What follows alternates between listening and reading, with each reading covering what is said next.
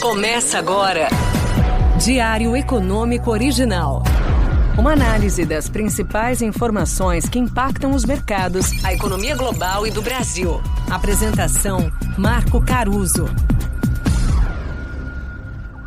Bom dia e bem-vindo ao Diário Econômico Original de hoje, último dia de outubro nesse 2022. Terminaram as eleições finalmente, mas para os economistas as dúvidas seguem as mesmas. Vamos por partes. No fim do dia, o resultado de ontem não foi muito diferente do esperado. Algumas pesquisas até sugeriam que uma virada do presidente Bolsonaro seria possível, mas elas eram minoria. Os agregadores de pesquisas que o time aqui usava para discutir cenário sempre sugeriam uma vitória do presidente agora eleito Lula. A surpresa certamente veio da diferença de votos. 2 milhões, que foi o que ficou mais ou menos ontem, ficaram aí de 500 a 1 milhão abaixo do que a gente esperava. Aliás, essa é uma das marcas dessa eleição, uma diferença muito estreita entre os dois candidatos. Além de uma sociedade ainda mais dividida, a gente tem outros três maiores colégios eleitorais comandados pela futura oposição e com um Congresso onde vai predominar mais uma vez a centro-direita. Esses pontos são relevantes porque eles sugerem que as pautas não vão conseguir se distanciar muito do centro. Nos governos anteriores do presidente Lula, não foi muito diferente. Mas lá o PMDB fazia uma ponte importante com esse espectro político, né, a centro-direita. Possivelmente o PSD do Kassab vai acabar fazendo esse papel hoje. A verdade é que a governabilidade no Brasil nunca foi fácil, mas também nunca foi impossível e pelo jeito vai continuar assim. Enfim, mas aí surge uma das dúvidas: qual será a agenda econômica do próximo governo?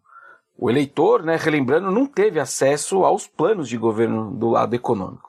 E nesse ponto, a pergunta 1 um dos analistas vai ser sobre os futuros ministérios e entre os economistas quem vai liderar o Ministério da Economia, que agora deve ser desmembrado de novo em dois, de volta ali para a Fazenda e para o Planejamento, dobradinha da economia.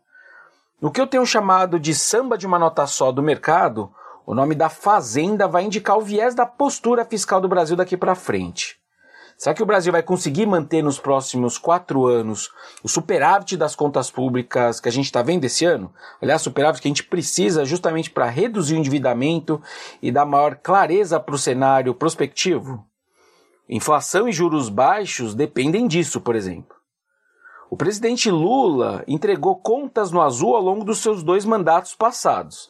Mas o ponto de partida hoje é outro, seja no nível do endividamento, que hoje é mais alto, seja pelas pressões por mais gasto que a gente já vê aí para 2023, seja porque o cenário externo adverso não tende a ajudar como ajudou no passado. O cenário externo ajuda, por exemplo, via preços de commodities para cima, o que ajuda na receita do governo também para cima.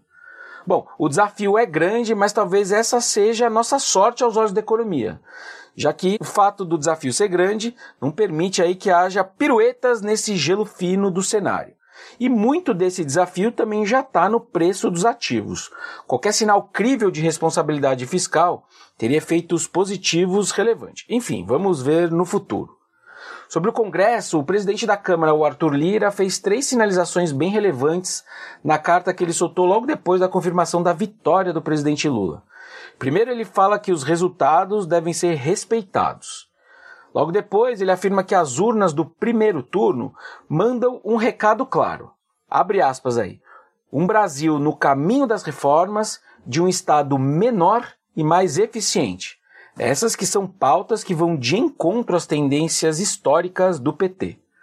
Mas por fim, o Lira usa a expressão, abrindo aspas aí de novo, estender a mão aos adversários.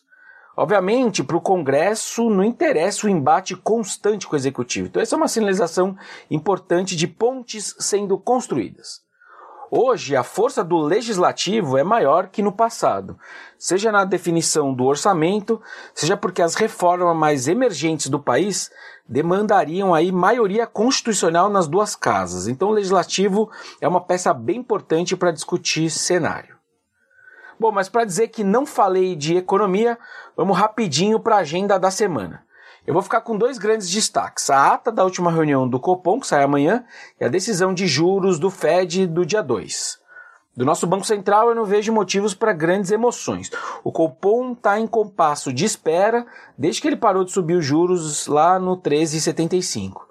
E do BC dos Estados Unidos deve vir mais um aumento de 0,75 da taxa básica de juros, mas o mais interessante vai ser acompanhar a coletiva que o Jerome Powell faz logo depois da reunião e quem sabe vamos ver ali se ele não sinaliza uma redução no ritmo de alta já para a decisão ali de dezembro. Bom, por hoje é tudo isso, turma. Bom dia, bons negócios e sorte sempre para o nosso Brasil. Você ouviu?